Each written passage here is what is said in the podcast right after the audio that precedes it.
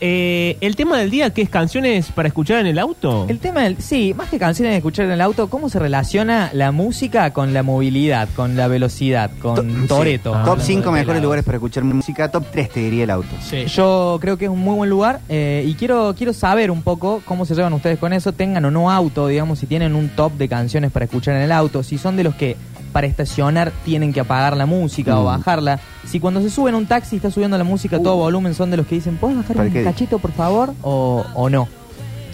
Eh, yo al taxista no le pido nada. No. Ni pretendo que me den nada a cambio más que llevarme a donde le pedí. Sí, a veces ni siquiera le digo dónde voy. ¿Y ¿Cómo te va a llevar? Bueno, arrancamos de que en un momento me dice... Siga ese auto. ¿Para dónde vamos? Y yo, para mi casa, señor. Pero el, el taxi es un buen lugar para descubrir música a alto volumen. A mí Sí. me pasó de encontrar fina ropa blanca de Spinetta sonando en un taxi a las 2 de la mañana. Pero dije, que- esto, esto qué es muy raro. raro. esto es muy raro, dije. Y, y me pareció increíble, un gran Pero momento. habías escuchado Fina Ropa Blanca antes.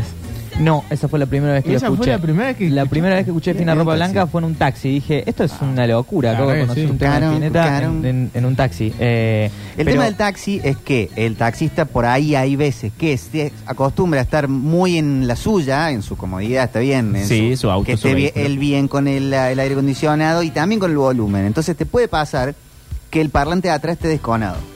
Claro. Ah. Entonces no importa si está sonando fina ropa blanca o este, Mega ella se track. rebata, bata, bata, bata, va a sonar feo.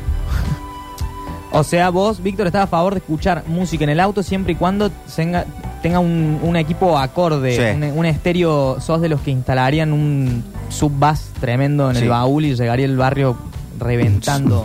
Sí, claro. Claro, no, no, yo no sé si tanto. Sí, con que suene por los dos lados me alcanza. Porque el otro día me pasó subirme un auto de un amigo que se compró un auto hace poco, es su primer auto, entonces no, no, no lo voy a bastardear. Eh, Pasa que en mi, Pero en mi- en subwoofer eh. sonaría este, Gas Panic de Oasis, no, no, no pondría eh, Are You Ready? pero Asi no tiene buenos bajos. Uh, Bueno, está bien, It Out. yo sé que había sido un día difícil y no era para esto. No, digo, para mí el auto es para escuchar unos buenos riffs, unos, unos buenos bajos, algo más pospanquero, algo que suene como limpio. Billie Jean de Michael Así. Jackson. Claro, algo así como, como, como potente, ¿no? Pero, pero minimalista. Post-punk también. nunca suena lindo, justamente el post-punk tiene que sonar... No, pero el post-punk bien hecho, ¿no? Ese post-punk que Sin graves. ahora, que gritan y, y no se entiende nada de lo que dicen. Bueno, no, pela amigo que se compre un buen auto. ¿Qué tenemos que ver no, nosotros? no, no íbamos escuchando post-punk. El de hecho, el, eh, muchos músicos tienen como lugar de referencia para ver la mezcla, la masterización, el auto. Ah, lo hacen y Es después verdad. lo prueban en el auto. Está buenísimo Y sí, porque es sí. un lugar donde, donde suena. Yo la verdad que soy más de, no sé si ustedes tienen un tema que ustedes digan, che, este tema es para escuchar en el auto, o si te subís al auto te dan ganas de poner un tema. A mí me gusta mucho el, el azar que te da la radio. O Mm, sea, como sí. que es algo que a mí me, me parece excelente. Como prenderlo y ir haciendo un zapping eterno y encontrando temazos que por ahí conoces y pones en tu casa. Pero cuando suena tiene otro tipo de magia cuando suena aleatoriamente.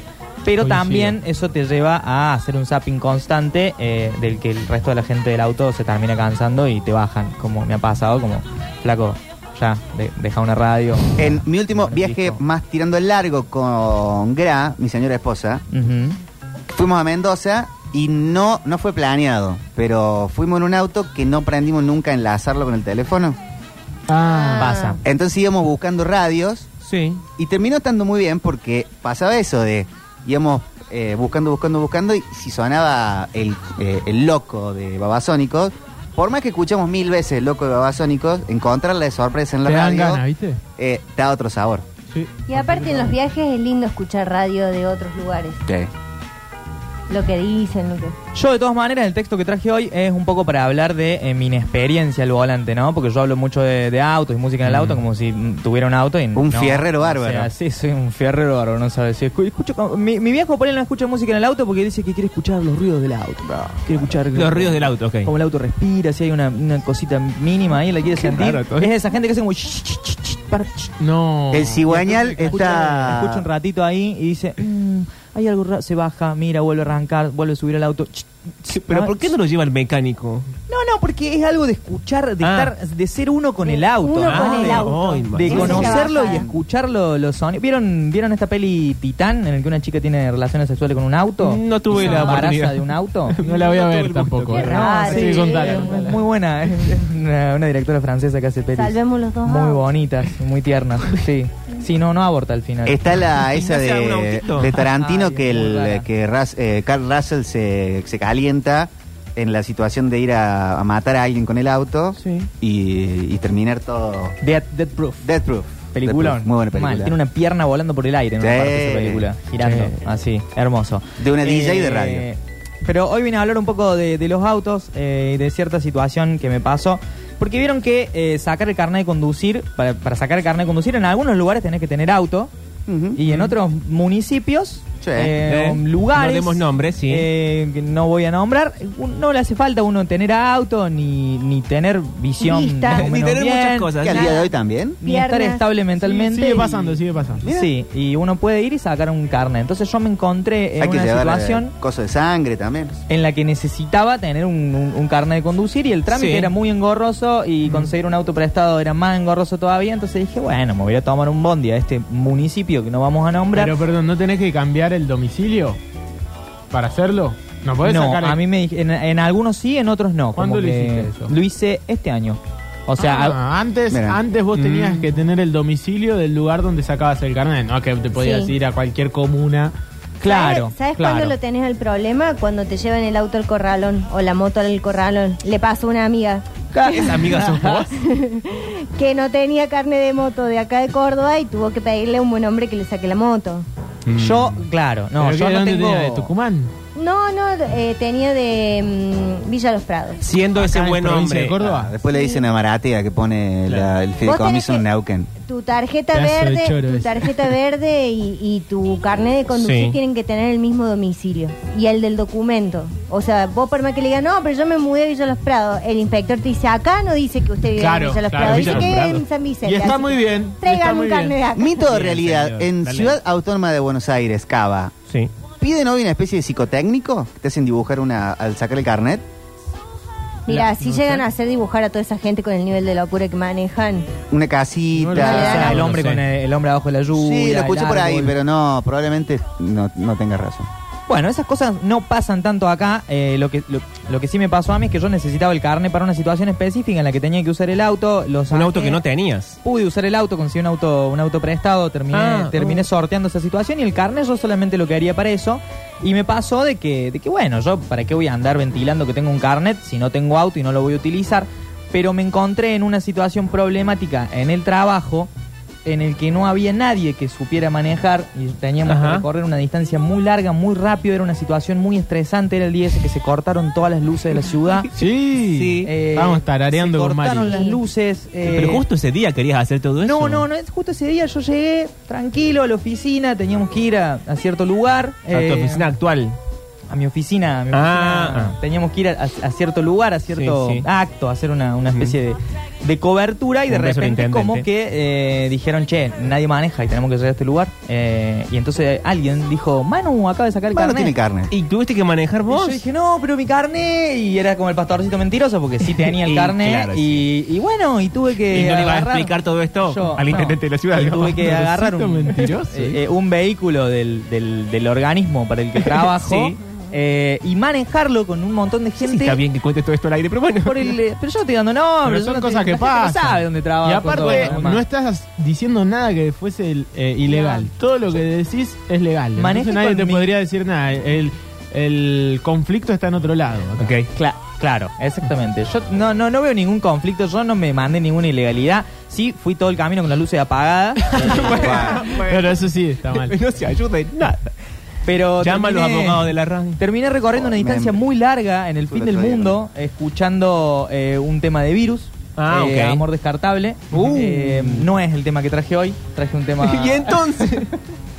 No lo pensé cuando hice la columna, Ok, pero, ok, ok, ok. pero traje otro tema que es muy para el auto. ¿Esto deja picando la pelota para una fonola rutera? Sí, Exactamente. bien, señor. Hoy quiero la, la fonda la rutera. Pero, pero bueno, nadie se murió, no pasó absolutamente Bien, nada. bien, este es le- Sí pasó que quedó en evidencia cuando, cuando llegamos eh, al lugar porque todo el mundo se bajó y yo me quedé eh, cerrando el auto y, y yo, canchero, ya habiendo llegado hasta ahí, habiendo sorteado todos los No hubo obstáculos. ningún inconveniente, por ejemplo, no saber salir en primera, todas esas cosas. No, no, todas esas cosas que pensé que iban a pasarme no pasaron. Sí, había muchos semáforos que no funcionaban, los colectivos haciéndome el finito. También es una denuncia. Bueno, la- se nos las cae la motos y las de bici pasándote. Cada vez ¿viste? peor. Mira, Era- esto, esto era en la ciudad de Córdoba. No, todo esto no era ciudad. en la ciudad No, donde ah. yo trabajo.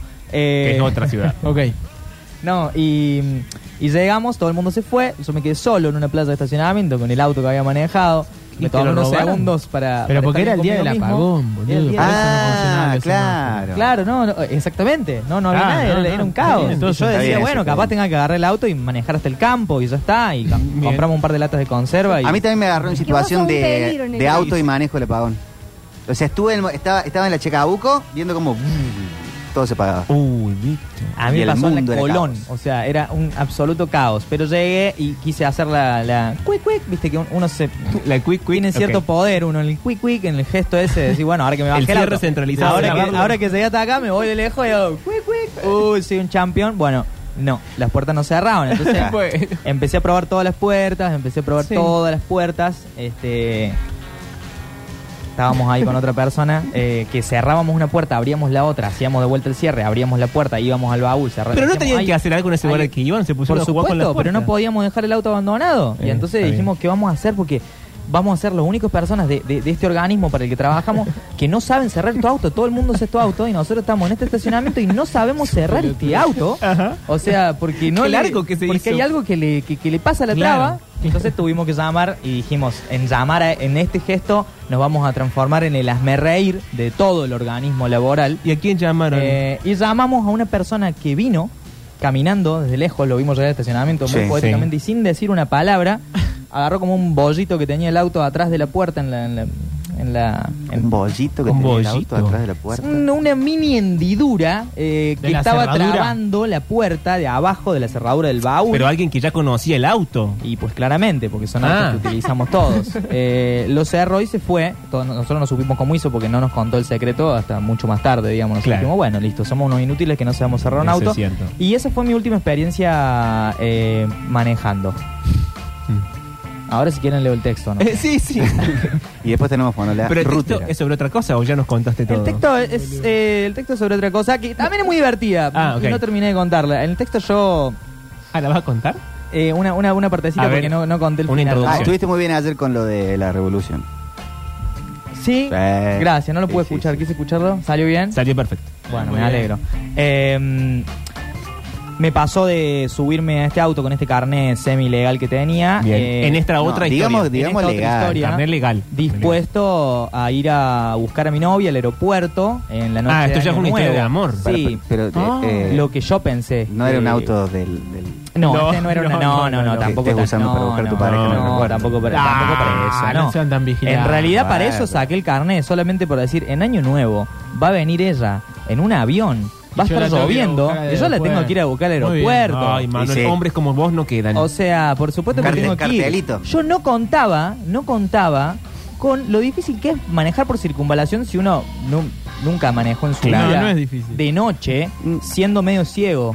Ah. El carnet no te pone que usas lentes. Vos sabés que cuando me lo fui a hacer, me preguntaron, ¿usás lentes? Y yo dije, sí. Sí. Y me dijeron, Pero te bueno. tiene, que haber un, te tiene que ver un oftalmólogo en no el sigamos lugar. ahondando en esa parte de la historia. Pero sí a otro lugar acá, nadie Ah, sabe cómo se llama, esto es todo está todo ficción, bien. todo Es- ficción, más, puedo, puedo- cuando aparezca el nombre acá, puedo- podemos hacer un pip. No, hay ningún no hagamos ningún pip, dale. Pero bueno, esta es la historia de cómo fui a buscar ese carnet para Sí. hacer este gesto de amor en el que terminé perdiéndome en la circunvalación. ¿Pero la terminaste carne- bien o fue cuando tu novia te dejó, Juan? No, no.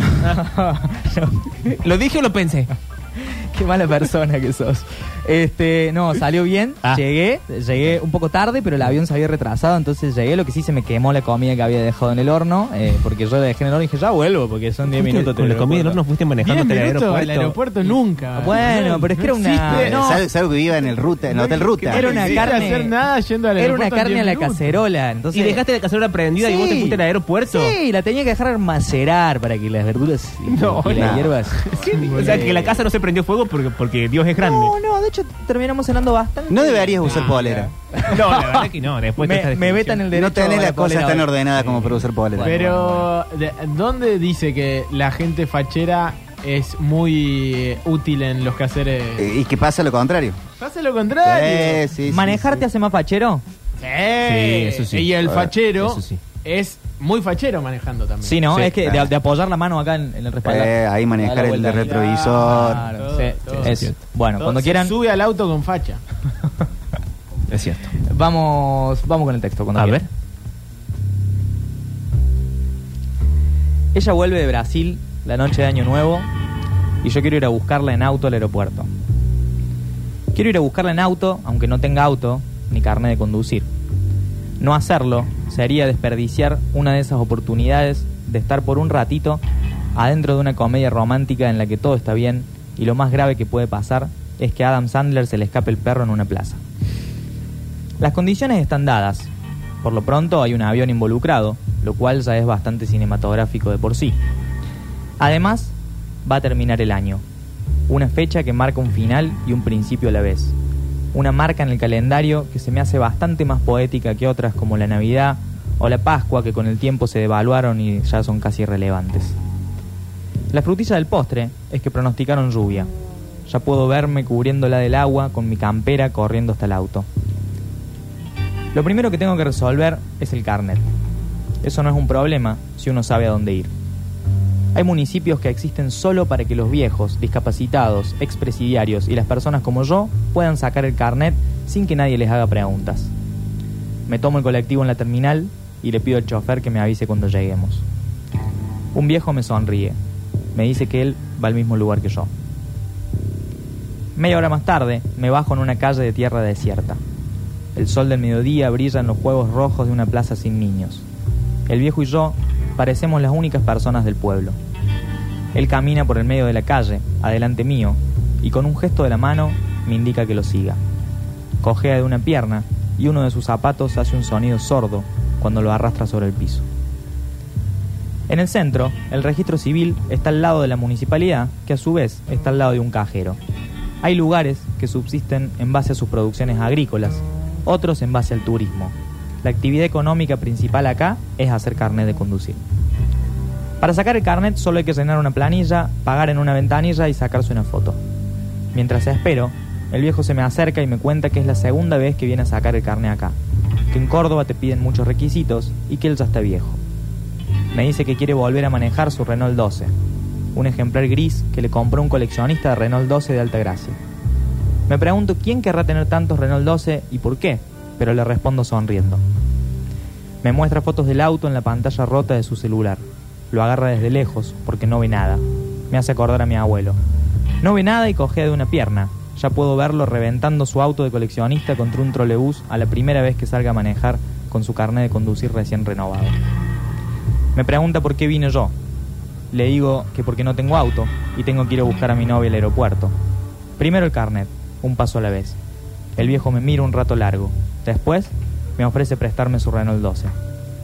Se abre una puerta en el registro civil y una mujer con un cigarrillo entre los dedos y el pelo teñido de rojo atado en un rodete se pone los anteojos sobre la nariz y observa una planilla durante unos segundos. Después dice mi nombre.